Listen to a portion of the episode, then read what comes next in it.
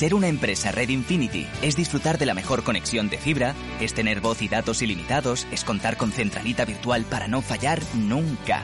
Porque nada puede parar tu empresa, con Red Infinity disfruta de todo eso y mucho más, ahora con un 30% de descuento. Llama gratis al 1500. Vodafone Business. Together we can.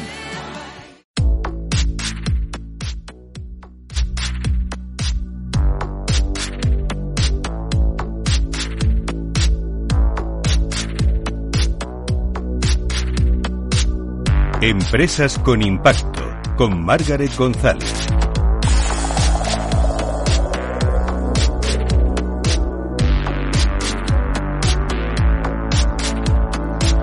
Muy buenas tardes a todos. ¿Cómo estáis? Yo feliz de compartir una semana más con vosotros aquí, en Empresas con Impacto. Hoy traemos una empresa que estoy segura que todos conocéis, un referente en sostenibilidad dentro y fuera de nuestro país. En nada os presento nuestra empresa con impacto de hoy. Pero antes os adelanto que después de la pausa de y vamos a hablar de email marketing y de cómo las empresas, grandes o pequeñas, pueden sacarle partido a esta herramienta de marketing online. Beatriz Moure, experta en este tema, nos va a hacer coger papel y boli. Avisados quedáis. Y en nuestro rincón para los negocios tradicionales, con José David Fernández, hablaremos de deudas, pero de deudas como algo bueno para un negocio. Sí, sí, como lo oyes, te lo va a explicar el mejor. Os habéis quedado con ganas de escucharles, ¿verdad? Lo sé, de eso se trataba. Pero antes, tengo ya aquí a nuestro invitado de hoy, que es de nivel. Así que, sin más, arrancamos Empresas con Impacto.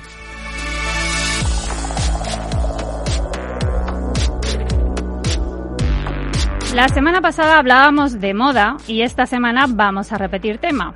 Ha sido casualidad, pero sí, vamos a hablar de una de sus ramas concretas, el calzado. La producción de calzado es una de las más contaminantes por todos los procesos por los que pasa un par de zapatos hasta que están terminados. Además del impacto que produce en su, su posterior vida cuando ya no son útiles y se desechan no solo es una de las industrias que más huella de carbono deja en el planeta, sino que uno de sus procesos de producción, con la agricultura y la ganadería, tienen un enorme impacto medioambiental. A nivel social no es menos, ya que muchas de las industrias de producción de calzado están en China, como no, y las condiciones de sus trabajadores, muchas veces niños, son peligrosas por su contacto con sustancias químicas y metales pesados. Pero hay empresas que hacen calzado de otra forma, lo hacen minimizando esa huella, cuidando el medio ambiente y con una producción sostenible. Una de ellas es El Naturalista. Y hoy tenemos en Empresas con Impacto a Guillermo Marín, director de marketing de El Naturalista. Buenos, buenas tardes, Guillermo. ¿Cómo estás? Muchas gracias por estar aquí. Buenos días, muchas gracias. Eh, bueno, el Naturalista, yo tenía muchas ganas de tenerte aquí al otro lado. El Naturalista es una de esas empresas, bueno, que a mí me encantan desde siempre, pero es que además es una empresa que lleva haciendo calzado sostenible desde 2003. Es decir, antes de que la palabra sostenible fuera virtual en nuestras vidas. ¿Fuisteis unos adelantados a vuestra época, Guillermo? Bueno, eh, realmente la fecha exacta de el inicio de la empresa es 1998, cuando la empresa se decidió a lanzar al mercado cuando la empresa se, se decidió a lanzar al mercado la marca naturalista. 1998 es la fecha inicial. ¿Hola? Sí, sí, dime, que tenía yo la fecha eh, equivocada. Nada, nada. Eh, bueno, eh, lo que te iba contando, realmente 1998 es la, la, fecha en la que la empresa que ya tenía una, una, trayectoria en el mundo del calzado, que es una empresa que parte de, de 1970, que se inició produciendo zapatos para, para otras personas y para otras marcas. Y en, eh, creó a posteriori sus marcas. Empezó con una marca que se llama The Art Company, que, que sigue siendo una de nuestras marcas pilares. Y en 1998 eh, vio una oportunidad en el mercado en, en, en, ese sector, en ese sector, en esa parte de la sostenibilidad, en hacer un producto que estuviera íntimamente ligado con la naturaleza, con las inspiraciones naturales, que tuviera un contenido que nosotros creíamos que hasta la fecha no, no, no estaba presente en el mercado.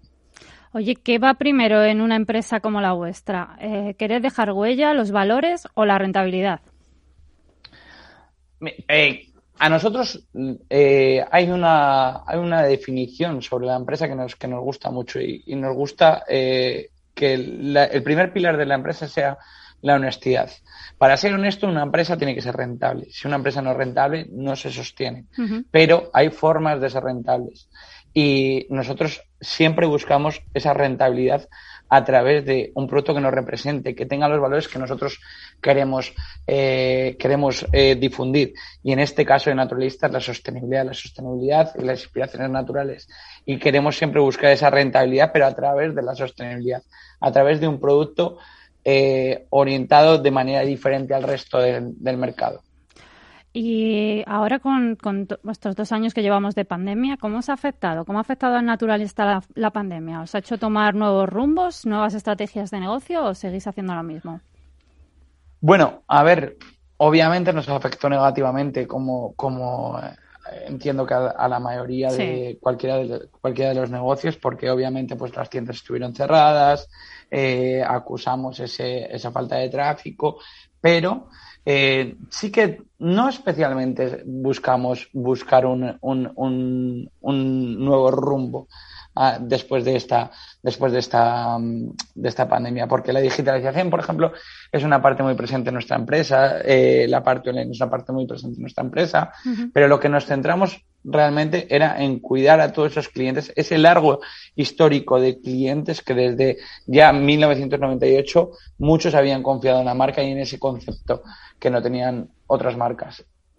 Y si tengo bien el dato, eh, hablando de este mundo online, ¿no? de la venta online que, tanto ha explotado en, esto, en esta época, eh, más del 70% de vuestras ventas es online. ¿Siguen siendo así estos datos? Claro, es que ese dato es un poco, un poco, mm, no, es del todo correcto porque por un lado está el dato de, de la venta propia de la, de la, de la venta propia de la compañía a sus websites que rondará pues un 20% más o menos de la venta total de la compañía y luego sí que es verdad que muchos de nuestros clientes son grandes cuentas online grandes cuentas online que se dedican a vender eh, zapatos véase Amazon Zapos, Sarenza, hay grandes clientes que suman un porcentaje importante de la compañía. No tanto a llegar al 70, porque también hay una parte muy importante de la compañía y que es muy fuerte, que sigue siendo el sector de la retail, de la calle y de los clientes. Sí, pero yo a, lo que quería ir también, claro, es, que vosotros lleváis vendiendo online mucho antes también de que explotaran los e-commerce. Entonces, también vuelvo a lo mismo, sois unos adelantados también en ese, en ese sentido. Esa es una parte de la que está muy orgullosa la compañía, es de haber, haber hecho mucho hincapié en el tratamiento de la parte online y haberte, pues, haber tomado procesos y medios para que hoy en día pues estemos muy, muy, muy por encima de lo que es la medida del sector en la parte online. Oye, y la, la, innovación, sé que es una parte también muy importante en vuestra empresa, recursos naturales, reciclados y sostenibles. Hacéis un ecodiseño, ¿no? Un factor que, que bueno, es distintivo total de vuestra marca. Sin esta parte, sin esta parte de innovación, el naturalista no sería el naturalista. Nada, sin esa parte el naturalista no existe. El, naturalista no se entiende sin, sin, la, sin, la, innovación constante en cada una de las colecciones, en cada uno de los procesos productivos nosotros nos, nos autoexigimos, desde el equipo de diseño se autoexigen a que cada colección eh, ya no solo eh, eh, tengamos la justificación estética de por qué hemos hecho un producto, si es porque es una tendencia que esta temporada hay botines con estos colores o eh, nos pide más eh, zapatos cerrados con estos otros colores, sino que cada zapato debe tener un contenido, cada zapato debe contar una historia en la suela, debe reflejar una inspiración natural y cada zapato tiene, es muy importante que tenga una alta carga de innovación en su forma de producción y, innovación en, en, todos los materiales que, que lo componen. Oye, hablábamos al principio, daba los datos de que eh, la producción de calzado es una de las que más huellas de carbono deja, es una de las más contaminantes. ¿Cómo hacéis la producción de calzado en, el naturalista? Pues mira, es, es obvio y bueno, está así está demostrado y, estudiado, como, como tú comentas, que la producción en el mundo de la moda es probablemente uno de los sectores que más contaminan. Nosotros lo que intentamos es fijarnos objetivos anuales, fijarnos objetivos en torno a la circularidad cada vez que producimos. Tenemos la suerte de ser una empresa que, aparte, aparte de comercializar, produce todos sus productos y lleva un control sobre todos los productos que, produce. Todo es producción propia de nuestra empresa. Intentamos darle circularidad a esa producción entre las materias primas y el producto terminado. Intentamos, obviamente, que los procesos productivos sean los más respetuosos. Tratar eh, con materiales biodegradables todos, eh, todos nuestros pegamentos, todos nuestros compuestos, no utilizar químicos, hacer eh, el, menor eh, gasto energético cada vez que, que nos ponemos eh, a producir. Y yo creo que es eh, una intentar hacer una mejora constante sobre el proceso productivo de la temporada anterior y ver si podemos afinar eh, alguna forma de producirlo o agrupando o haciendo una eh, o dotándonos de, de máquinas más más respetuosas ir, mejorando todos los procesos. Una de las cosas que, mientras que preparaba la entrevista, ¿no? que he visto que utilizáis materiales, ¿no? Reutilizáis materiales de otros sectores, como pueden ser residuos marinos, ¿no? He, visto corcho, ¿no? Y, velas de barcos y cosas así. Claro, hay, hay, hay una base de, hay una base muy importante, claro, hay una base muy importante en nuestra empresa que al final eh, nosotros nos, de esto nos dimos cuenta eh, autorreciclando nuestros zapatos, ¿no? Nosotros sabíamos que, por ejemplo, había zapatos que, que bien porque eran muestras, bien porque estaban fuera de, de, de, un momento de venta porque habían tenido una tara, pues los podíamos triturar e incorporar al calzado. Con eso les dábamos peso al calzado y reutilizábamos productos. Y hasta que el proceso natural que te contaba de ir mejorando cada proceso, cada temporada, nos lleva a decir, oye, ¿por qué no podemos utilizar eh, recursos de otros sitios? Si hacemos una colección en torno al mar y sabemos que las bateas de, de, mejillones generan un, un, residuo tremendo que solo sea aprovechable y éticamente, bueno, ahí hablamos en piensos de animales, ¿por qué nosotros no podemos incorporarlos y darle peso eh, al calzado en vez de gastar más, más excedente de goma? ¿Por qué no podemos incorporar también esos residuos que quedan de las velas de los barcos y poder reutilizarlos? ¿Por qué no incorporamos también esa goma de las cámaras de bicicletas que probablemente se desecharía y sería muy difícil reciclar? son todos procesos que nos que, que en, lo que nos fijamos siempre es en intentar mejorar el proceso. Oye, ¿y la sostenibilidad debe formar parte de los valores de una empresa con impacto? Unirse a esas estrategias de negocio o da igual la motivación, puede ser solo marketing y simplemente subirte al cargo de la tendencia a verle. El caso, el caso es que, que se hagan bien las cosas. ¿Qué crees? No, yo creo que ahora mismo ya estamos en, en una era tremendamente digitalizada, tremendamente. La, información está, afortunadamente, está disponible para el usuario muy rápidamente. A un clic o es muy fácil encontrar información sobre cada una de las empresas y alguien cuando hace algo lo tiene que hacer de corazón y porque va en el ADN de su empresa. Nosotros así lo creemos. No se puede engañar al usuario. Esto no es una estrategia de marketing. Nosotros somos el naturalista y creemos que el único camino para hacer la producción eh, de nuestro calzado tiene que ser eh, a través de la base de la sostenibilidad. Pero asimismo, por ejemplo, nuestra otra marca del grupo o nuestra o, otra de nuestras marcas del grupo que son de Art Company y Neosense, que son marcas que no tendrían por qué rezar tanto con el ideario de la sostenibilidad, tienen los mismos procesos productivos, reciclan también materiales. Eh, yo creo que no es una opción. Ya el carro de la sostenibilidad ya ha pasado hace mucho tiempo para todo el mundo y el que no se haya subido creo que está fuera del mercado porque es la forma en la que hay que, eh, producir hoy en día. No, no hay opción a no, a no producir así. Pues sí, porque me, me, viene muy bien que me digas eso, porque hay muchas, mm, o sea, me, me llegan voces por ahí, escucho, escucho voces que dicen que, que, que, bueno, que lo importante es la rentabilidad, que los negocios ahora mismo con la crisis que tenemos encima, pues que solo necesitan ser rentables y la sostenibilidad y el impacto, pues bueno, eso para, para otro momento. ¿Cómo lo ves? Bueno, pues es que... Opiniones a, colores, ¿verdad? Yo creo que lo has dicho todo antes. Claro, no sé. Es como Si, si, te salva la conciencia hacer una buena acción al, al, al año, pero, pero ya el resto del año puedes no hacerlas. Pues no, yo creo que no, todos reciclamos en nuestra casa todos los días y todos, y todos eh, intentamos hacer acciones que a la larga contribuyan con el medio todos los días. Y no porque hoy tenga un mal día, tiro, la, tiro una lata al contenedor, eh, al contenedor verde. No, no, de esto no se trata. Se trata de tener un ideario y cumplirlo. Evidentemente la rentabilidad es algo, como te he dicho, importantísimo en una empresa, porque si no, no hay empresa. Pero no, no puedes cambiar y no puedes traicionarte a las primeras de cambio. Aparte que los consumidores ya tienen muy claro dónde compran y dónde no, entonces si, si una marca se identifica con la sostenibilidad, pues eh, tiene que ser muy coherente con eso, ¿no? Claro, es lo que te decía, es 1998, han pasado 23 años, eh, hemos llegado hasta aquí, pero hemos llegado hasta aquí porque tenemos un tipo de público que ha sabido valorar ese producto, ese producto que se basaba en la sostenibilidad, que se basaba en el respeto al medio ambiente. No podemos traicionar a un consumidor, no podemos. El naturalista siempre se ha identificado y ha, formado esa familia de, la rana por, por esto, por, por tener este, esta diferenciación. No puedes traicionar al consumidor.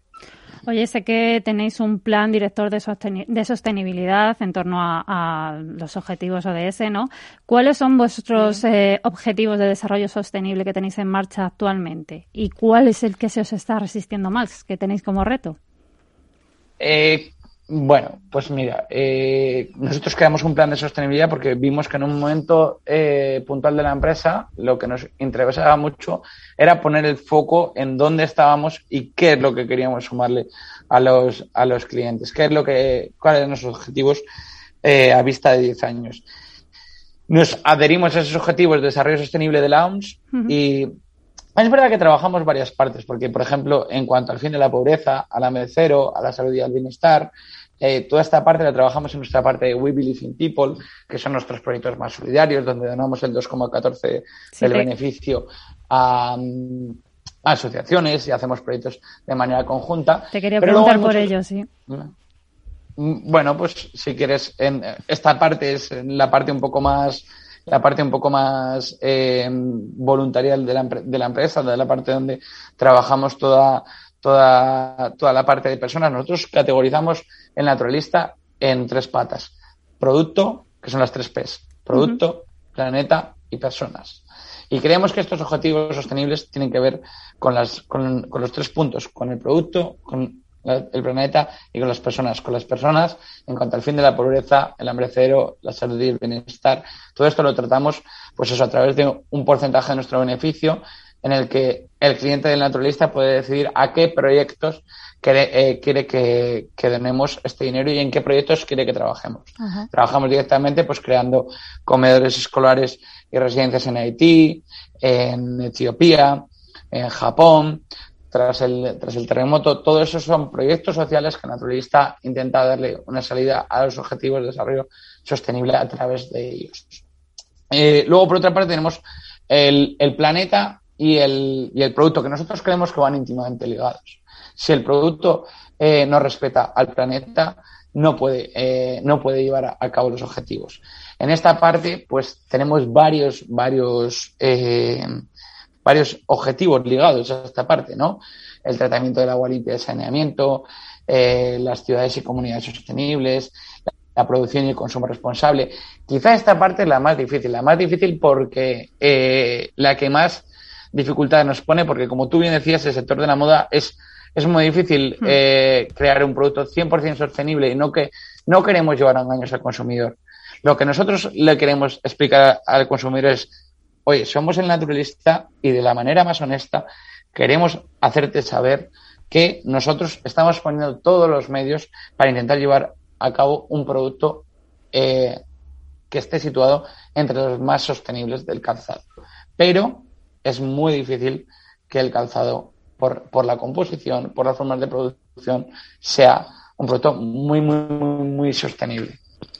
Ahí me viene la pregunta que te iba a hacer ahora. Bueno, ya como, bueno, naturalista porque estás aquí, pero en general a, la, a, a, una marca de moda, en este caso el calzado, ¿se puede ser, llegar a tener ese reto, a conseguir el reto de ser 100% sostenible?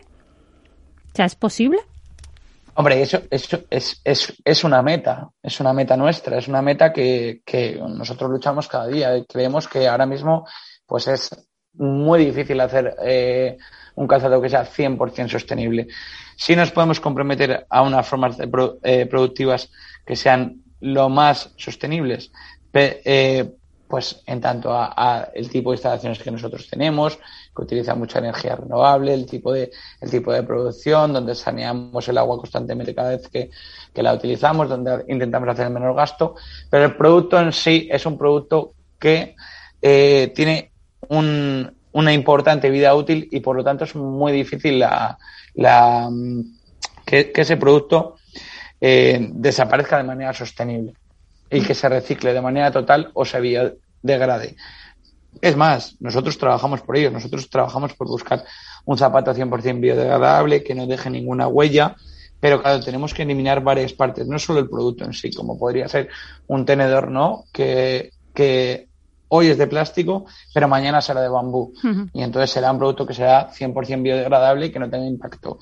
Nosotros tenemos que buscar la forma de, producirlo para que, para que no tenga casi impacto y la forma de eh, qué hacer cuando generamos un residuo, cuando ese zapato pasa a ser un residuo. ¿Estamos en el camino? Yo creo que sí, que lo llegaremos a ver, seguramente lo llegaremos a ver, que ya hemos visto prendas compostables que se, que se, que se entierran en una, en una maceta, ¿no?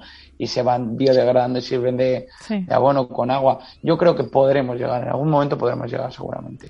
Oye, y en la época en la que estamos, aquí pandemias, crisis económicas, todas estas cosas que, que, estamos viviendo, ¿estamos ante un periodo de oportunidad para las empresas sostenibles que buscan generar impacto o supone un freno? ¿Qué crees? Yo no creo que suponga un freno, pero claro, nosotros eh, es que no concibimos la empresa sin ser sostenible. Entonces, es, es un poco difícil esa pregunta esa pregunta para mí, porque, claro, nosotros no concibimos que, la empresa sea sostenible, eh, sea una empresa sin ser sostenible. Si no es sostenible, ya es un freno. ¿sabes? es más, a lo eh, mejor una apreciación del sector, de, las empresas eh, pues eso, sostenibles, ecológicas, que, hay muchas y, me consta que, muchas están creciendo en este momento. O sea, más que un freno, les está suponiendo una oportunidad. Claro, es que yo creo que muchas veces unimos eh, también yo creo que pasa muchas veces en la alimentación. Nosotros discutimos constantemente este tema. Unimos el tema de la sostenibilidad, el tema de la producción, el tema de eh, también, por ejemplo, en la alimentación, en, muchos alimentos que son eh, bios o que son eh, que no tienen que tienen cero tratamientos. Pues siempre tendemos a pensar, ¿no? Que tiene que ser un producto más caro, que que, que vale más, que que este puede ser uno de los frenos de ese producto, ¿no? Pero tampoco, nosotros no tratamos de, ver eso como un freno. Nosotros creemos que ahora mismo, si tú eres honesto con el, con el consumidor, eso es una oportunidad que te va a llevar, que te va a llevar seguramente a la larga en, a tener muchos mejores resultados. No va a ser nunca un freno. Oye, y la pregunta que, que, os hago a todos, que es de rigor en el programa, ¿se puede una empresa generar impacto sin renunciar a la rentabilidad? ¿Puede una empresa generar impacto sin renunciar a la, rentabilidad? Sí. Yo creo que sí. Yo creo que puedes generar que puedes generar un impacto, como lo hemos hablado ahora mismo, a través de unos valores de empresa y no tener por qué renunciar a la rentabilidad. Es más, yo creo que, que, mi público, si no generamos ese impacto a través de, la, de, de, los, de esos valores de empresa, nunca nos daría la rentabilidad, nunca nos, nunca nos compraría. Perderíais clientes, ¿no? Eh, obviamente perderíamos clientes. Ya no sería naturalista, ya no sería lo que han buscado, ya no sería. Nosotros tenemos un público muy fiel, que es de algo de lo que estamos tremendamente orgullosos y yo creo que se basa en eso, en, crear, en, generar ese impacto a sabiendas que a veces puede no ser eh, lo más rentable, porque sería más fácil hacer zapatos en fast fashion, eh, vender a unos precios mucho más baratos y coger un nicho de mercado mucho más grande, que es Guillermo, hasta aquí llegamos. Muchísimas gracias por tu tiempo, por explicarnos todo también. Creo que a muchos les habrá servido de, ejemplo vuestra empresa. Y nada, muchísimas gracias. Pues muchísimas gracias a vosotros. Hasta otro día, Guillermo. Y nosotros seguimos con el programa después de la pausa. No te vayas lejos.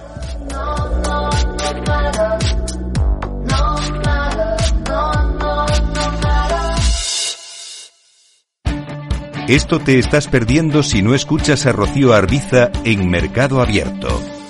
Ismael Clemente, consejero delegado de Merlin Properties. Creemos que será un año más o menos que repetirá los números de 2020, millón arriba, millón abajo, porque aunque tendremos un poquito de más desempeño, tendremos mejores resultados en centros, perderemos un poquito de ingreso en oficinas como consecuencia de la caída de la ocupación. Y una cosa con la otra debería más o menos compensarse. Será un año bastante parecido a lo que hicimos en 2020.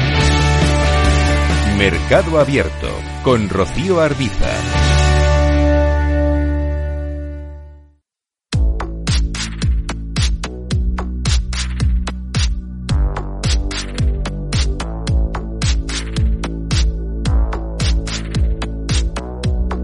Estás escuchando Empresas con Impacto con Margaret González.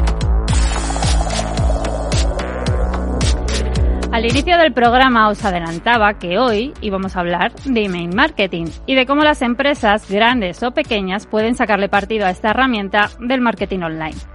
Y para esto tengo ahí a una experta en la materia, Beatriz Moure consultora, formadora y especialista en estrategias de email marketing. Y como ella dice, que lleva desde 2013 declarándole la guerra al spam. Hola Bea, ¿cómo estás? Muchas gracias por estar aquí. Hola Margaret, muchas gracias a ti por invitarme. Además un gustito estar en el estudio, así que genial. Vamos a dar un poquito de contexto antes de meternos en materia, eh, porque si la pandemia nos ha dado algo, eh, con esta digitalización eh, ha sido, pues eso, el boom de muchas empresas de entrar en el mundo online. Hemos visto que muchos negocios no podían vender de, forma física, de forma presencial, y de ahí el boom a sacar este canal online. No les quedaba otra. Y ha estado muy bien, ha sido positivo, las empresas han entrado, han encontrado otra vía de negocio complementaria a la venta presencial y en muchos casos han tenido que echar mano de base de datos antiguas que tenían olvidadas. Teniendo esto claro, vamos a ello. ¿Por qué es tan importante el email marketing para las empresas? Primero de todo porque es rentable. Y hoy en día... Eh, Buena razón. Sí, sí, hoy en día, además, después de una pandemia, ¿no? Como bien comentabas, eh, con muchos negocios que han, cerrado y que intentan, ¿no? Encontrar otras vías, pues que, que sean rentables, es muy importante. Y pese a que es una de las estrategias de marketing digital, a lo mejor menos llamativa, porque quizás las redes sociales, ¿no? Son muchísimo más llamativas en este aspecto, pues, eh, por cada euro que, que inviertes en email marketing, el retorno de la inversión es 46. O sea, es una barbaridad eh, es una buena cifra para dedicarle sí, amiga. tiempo. Totalmente. Entonces, eh, ¿por qué es tan importante? Porque es rentable. Así que ese sería el, el, primordial. Y segundo también porque es un canal de comunicación que utilizamos a diario. Entonces, tengas o no una estrategia, estás utilizando el email marketing. O sea, mm. al final, nosotros lo que hacemos es mandar emails y en ti o, eh, está la responsabilidad de hacerlo con una estrategia clara, ¿no? Así que yo me quedaría con esas dos. O sea, es rentable y es un canal de comunicación vital y quien niegue eso, vamos, está negando la, evidencia. Bueno, vimos, lo vimos muy clarito hace un tiempo, no sé cuánto fue, un mes, ¿no? Cuando se cayó WhatsApp, Instagram, bueno, esa catombe que, que pasó online. Claro, lo que seguía funcionando era el, el email. Sí, sí, desaparecieron nuestros servidores, ¿no? Tuvieron un problema además a nivel mundial en Google, o sea, Internet no, no, les localizaba, no sabía dónde estaban, desapareció y lo que funcionaba pues era el email marketing. Y de hecho muchísimas empresas eh, apostaron por el email marketing y enviaron toda su comunicación pues de ventas o lo que tuviesen ese día a través de estos canales. Por supuesto la tasa de apertura ese día subió, la tasa de clic. que eso fue, fue estupendo para, para la gente que hace email marketing y para las empresas, ¿no? Para darnos cuenta que decir, bueno, a ver, ojito, ¿dónde estamos poniendo el foco? Exacto. Eso es. Oye, eh, se está sacando partido al email marketing. Es una técnica que usan eh, las empresas puramente digitales y es la asignatura pendiente del resto de pymes. sí y no. Eh, yo tengo una percepción que cada vez son más las empresas que están apostando por el email marketing. Sí que es verdad que veo una evolución a cómo se hacía pues allá, ¿no? En el 2013 cuando yo empecé, ¿no? Que sobre todo se invertían mucho en la compra, la compra-venta de bases de datos, ¿no? De, mm, era muy interesante todo este tema. Y, mm, y, ahora se hace de otra manera, ¿no? O sea, ahora, por ejemplo, mm, se hace más marketing de permisos, es decir, voy recabando yo mi, mi propia base de datos. También hay una protección, eh, sobre todo de la Unión Europea, ¿no? Que, que, te habla de todo esto y que tienes que regirte según sus normas y sus leyes. Pero tengo la sensación de que las empresas más pequeñas ¿Sí? son las que más están invirtiendo en email marketing y mejor lo están haciendo.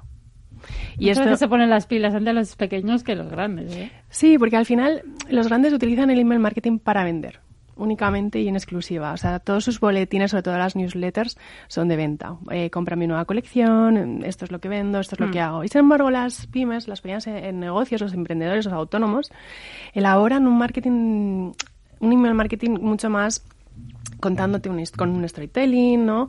Eh, con un contenido de valor, o sea, quieren aportarte, realmente quieren conectar contigo.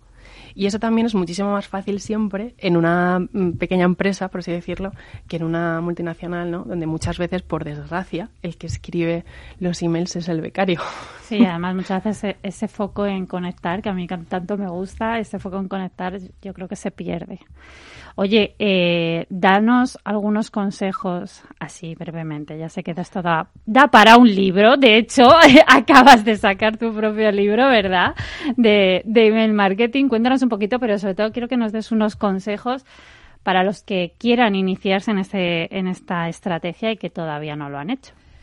Pues sí, eh, estoy muy contenta y muy feliz, evidentemente. Has dado a luz hace poco ese librito. Eh, mi primer libro de, email marketing que se llama Email Marketing Estratégico, el arte de convertir suscriptores en clientes. Y literal, en él cuento la metodología para, para integrar esta, ese tipo de estrategias en, tu negocio. Em, es un paso a paso, literal. Pero si te tuviese que decir, oye, pues por, por dónde empezar, sería porque tomases conciencia de que literal esto es una estrategia más de marketing dentro de tu negocio y como tal debes tratarla. Es decir, esto no es un pasatiempo, esto no es escribo, igual escribo un post y lo dejo, mando una newsletter y, ya está. No. O sea, necesita, necesita... es un goteo, ¿no? Exacto. Necesita un tiempo, necesita una constancia, ah, una lealtad ahí a tus, a tus seguidores, sobre todo, y, que también tenga un punto de, de honestidad, ¿no? a, esta audiencia o suscriptores a los que te vas a, dirigir, ¿no? Evidentemente, cada vez el suscriptor está muchísimo más concienciado eh, del mundo en el que vive y de las newsletters que le llega y sabe perfectamente que lo que queremos es vender, ¿no? Pero también hay que aportar otras cosas, ¿no? Y sobre todo hay que entretener, hay que aportar valor y hay que estar ahí para tu cliente.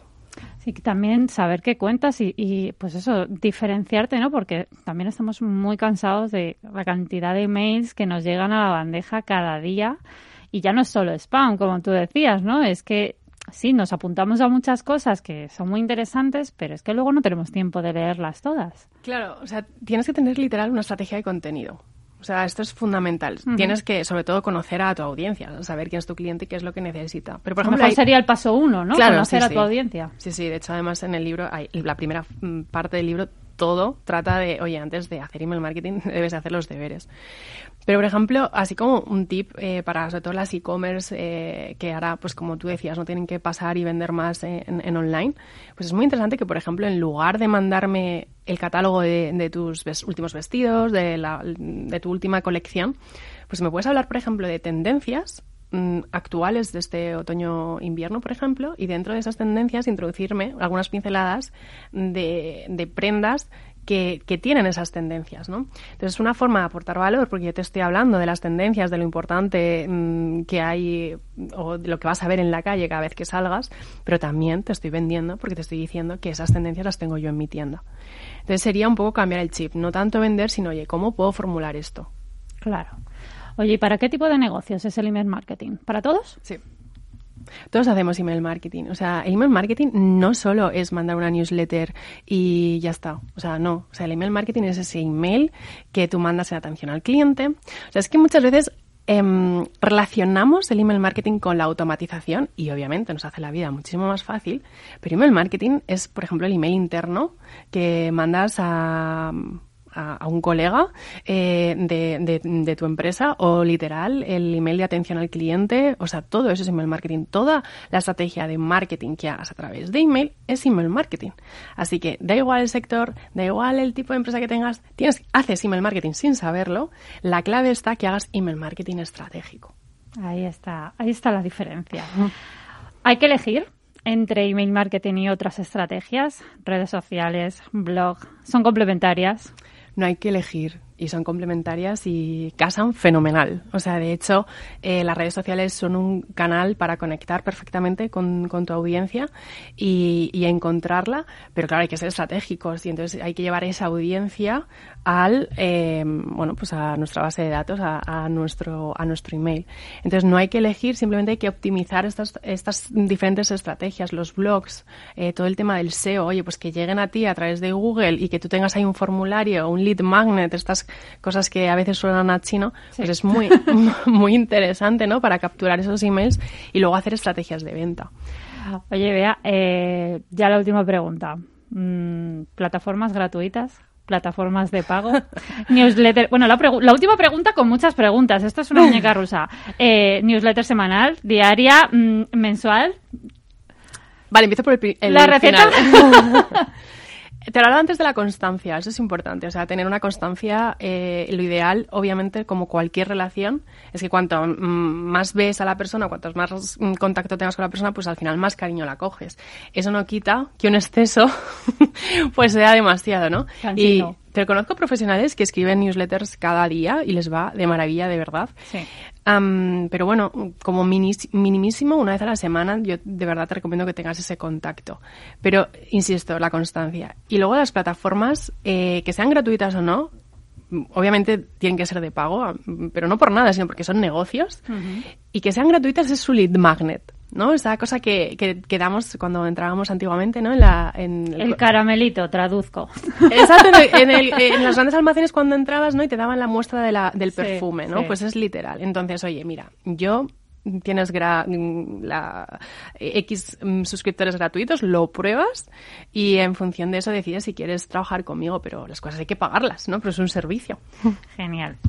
Yo creo que para empezar, quien no sepa o quien necesite ponerse las pilas, yo en tono mea culpa, eh, está muy bien y me quedo con tu libro, por supuesto. Y muchísimas gracias por haber venido hoy aquí, Bea. A ti, Margarita, es un placer. Si tenéis cualquier duda, consulta que necesitéis eh, sobre este tema, ya sabéis que tenemos abierto el mail del programa empresasconimpacto@capitalradio.es. Y nada, hasta aquí seguimos. Estás escuchando Empresas con Impacto con Margaret González. Y una semana más vamos a sumergirnos en el mundo de los negocios tradicionales y locales, los de toda la vida, los que tenemos debajo de casa.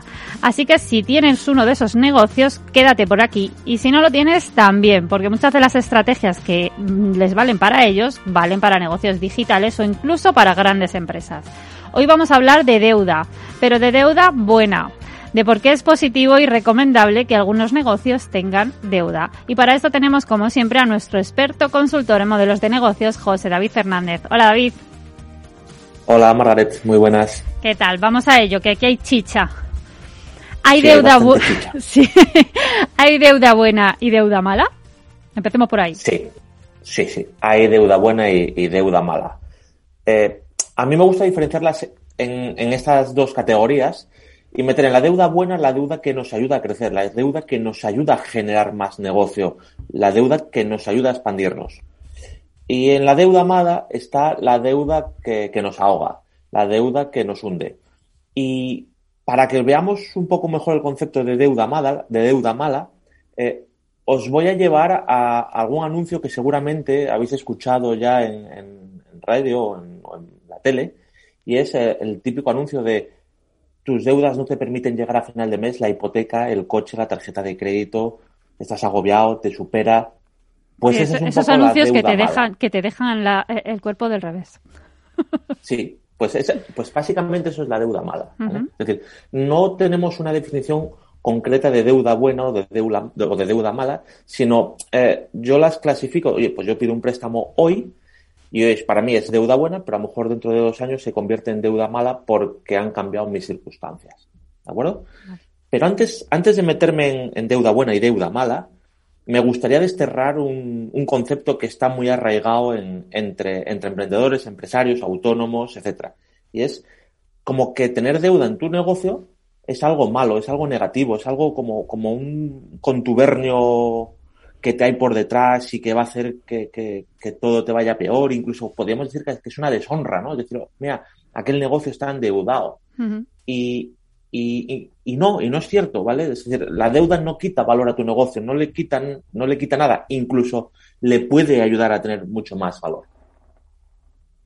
Oye, eh, ¿qué tipo de deudas pueden tener las empresas? Hay, hay diferentes tipos de deudas. Vamos a empezar por la, por, la, por la deuda financiera tradicional, la que estábamos hablando, ¿no? Es decir, voy al banco, pido un préstamo, eh, cinco años, lo pago, etcétera, etcétera, Vamos, es la, la, que más familiar nos... Sí, la de siempre. La, más la de toda la, vida. Exactamente. Y luego tenemos la que llamamos deuda operativa o deuda de negocio, ¿vale? Y aquí podemos dividirla principalmente en dos, en, dos partes también, que son las deudas que yo puedo tener con mis proveedores y las deudas que yo puedo tener con mis clientes. ¿Vale? Entonces, eh, voy a centrarme ahora, ahora que las he diferenciado, voy a centrarme un poco más en la, en la deuda, en la deuda financiera y cómo, y cómo desterrar esa parte de la, de la deuda mala. Eh, la deuda buena y bien utilizada, eh, financiera, la deuda financiera, la de ir al banco a pedir el dinero, está bien utilizada para cuando queremos crecer. Imaginamos que queremos abrir una nueva tienda, tenemos que reformarla y pedimos deuda. ¿Por qué? Porque lo que estamos haciendo es pedir dinero para hacer una inversión, algo que nos va a generar más negocio. ¿Vale? vale. Sin embargo, el, el problema lo tenemos cuando utilizamos deuda para pagar gastos corrientes. Vale. Imagínate que tú estás en tu casa y tienes que pedir préstamos para pagar la factura de Internet o la factura del agua. Mal vamos. Mal vamos. Pues eso es un poco lo mismo con los negocios. ¿Vale? Tú puedes pedirte un préstamo, lo lógico es pedirte un préstamo para comprarte una casa o comprarte un coche. Son inversiones que tienen mucha duración y que son amortizables durante mucho tiempo. Sin embargo, cuando hacemos la deuda para gastos corrientes, ahí es donde estamos entrando en, la, deuda mala, en la, deuda que tiene implicaciones eh, negativas. Pero esto no es siempre. Hay negocios que por su característica no venden todo el año, son los negocios estacionales. Pues una estación de esquí o una fábrica de juguetes donde la mayor parte de su demanda está en Navidades. Es decir, trabajamos durante todo el año y concentramos todas nuestras ventas y nuestros ingresos en un, o, la mayor parte en un periodo concreto del año. Entonces, ahí sí que también podemos utilizar deuda para cubrir gastos corrientes. ¿Por qué? Porque cuando llegue el periodo de, eh, de venta, es decir, donde tú vas a tener eh, entradas de dinero, vas a ser capaces de, de amortizar. Oye, ¿tener deuda puede ser parte del modelo de negocio? Sí, era lo que hablábamos ahora, la deuda operativa o la deuda de negocio. Eh, y para que veamos cómo la deuda puede formar parte del, del, modelo de negocio, voy a utilizar dos ejemplos. Uno que es el super, los supermercados y otro que son las aerolíneas. Empezamos con los supermercados. ¿Cómo, funciona el, ¿Cómo funcionan los supermercados y cómo utilizan la deuda de manera positiva en su modelo de negocio? Tú, cuando vas a un supermercado, y haces tu compra, pagas con tu tarjeta de crédito o con dinero en efectivo en el momento de que te llevas el producto. Es decir, ese supermercado recibe tu dinero al instante cuando él saca de la tienda sus productos. Sin embargo, los proveedores que proveen esos productos cobran a 90 días, a 60 días o a 120 días. De tal manera que en muchísimas ocasiones el supermercado ha recibido del, del proveedor el producto, se lo ha vendido al cliente, ya ha cobrado el cliente y todavía no ha pagado al proveedor. Eso le genera al supermercado liquidez, mucha liquidez, lo que le permite expandirse, montar nuevos supermercados, sin necesidad de tener deuda financiera tradicional, porque quien le está financiando, con quien tiene la deuda, son con sus proveedores. Vale. ¿Vale? Oye, mm, ¿hasta dónde es bueno endeudarse? ¿Dónde está el límite? Si es que hay límite. Sí, eh, hay, hay, hay límite, ¿vale? Eh, pero antes de meternos ahí, te voy a contar el, otro ejemplo que tenía, que era el de las aerolíneas. Ah, vale, sí, es verdad. ¿Vale? ¿Por qué? Porque son modelos que nosotros en nuestros negocios también podemos utilizar. Y el de las aerolíneas es, es diferente. Yo, cuando voy a comprar un billete de avión, cuando cualquiera de nosotros va a comprar un billete de avión, te metes en, en la agencia de viajes o en la página web de la aerolínea, pones tu tarjeta de crédito y lo compras has dado el dinero ya a la, a la empresa, al negocio, sin todavía recibir el servicio. cierto. ¿Quién tiene la deuda ahí? La aerolínea contigo. ¿Pero qué deuda tiene? Tiene que prestar, prestarte ese servicio o entregarte ese producto. de la misma forma que teníamos el otro caso, nos permite financiarnos para seguir creciendo con nuestra empresa. Es una preventa, ¿no? Exactamente. Tú captas el dinero eh, anticipadamente y luego entregas el, el servicio. Vale, yo creo que ha quedado súper claro con estos dos ejemplos. Oye, y recuperando la pregunta que te hacía, ¿hasta dónde es bueno endeudarse? ¿Dónde está el límite? Vale, el límite. Eh, es una, una, pregunta un poco difícil de contestar y me explico. Hay gente que tiene más aversión al riesgo y otra gente que tiene menos. Entonces, claro, eh, hay un aspecto psicológico que nos limita. Pero yo tengo mi propia teoría y que, quiero compartir contigo y es que te debes endeudar hasta el, hasta el punto máximo en el cual tú, con tus ingresos actuales, seas capaz de pagar la deuda los próximos 12 meses. A un año. A un año. Vale. ¿Vale? Es decir, si a mí, con los ingresos que recibo, con los ingresos que recibo, no aumento mis ventas, no aumento nada, ¿hasta cuánto me podría endeudar para pagar el próximo año? Vale. Yo creo que ha quedado súper claro. Eh, no sé si tienes algún ejemplo así rapidito. Nos queda un minuto, David, que, les pueda ayudar eh, eh, a terminar este tema. Vale, bueno, hay un, hay un tema que, que, me gustaría tocar y que, y que es que la deuda, aparte, tiene unos beneficios financieros, ¿vale? Es decir, eh, el, IPC o la inflación nos ayuda y también nos ayuda a pagar menos impuestos. ¿De acuerdo? Es decir, que tenemos que verlo también como, una, como un escudo fiscal ante, eh, ante este tipo de, incertidumbres. Otro, otro plus eh, a favor de la deuda, entonces. Exactamente. Y mira, como estamos poco con poco tiempo, eh, si invito a, quien quiera, eh, la semana que viene me, comprometo a, poner un ejemplo un poquito más detallado y, quien se suscriba a la, a la newsletter se lo, lo, explico con calma. Pues recuérdanos la, dónde se pueden suscribir, recuérdanos tu web. Nada, mi web es eh, josedavidfernandez.com y ahí podéis suscribiros y enviar cualquier duda o consulta que tengáis que, que será respondida. Eso, no perdáis la oportunidad porque David ya sabéis que tenéis, tiene muchas ideas que no encontréis en otro lado, así que aprovechad. Bueno, David, terminamos que se nos va el tiempo, así que hablamos la semana que viene, ¿vale? Venga, muchísimas gracias, Margaret. Venga, un abrazo. Y tenemos abierto, no olvidéis, el mail del programa para enviar todas las consultas que tengáis también sobre este tema y sobre cualquier otro, empresas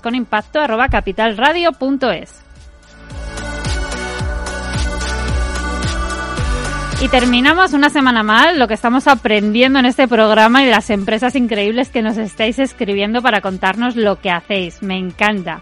Muchas gracias por estar al otro lado cada semana y muchas gracias a los que os vais sumando semana a semana. Os estábamos esperando. Y a mí me encontráis también en mi web, que no lo había dicho hasta ahora, canalinicia.com y en las redes por mi nombre, claro que sí. Y ya sabéis, nos escuchamos la semana que viene, los jueves de 3 a 4, o si nos escucháis desde el podcast, nos, nos escuchamos cuando tú quieras. Lo importante es que nos escuchemos. Hasta la semana que viene.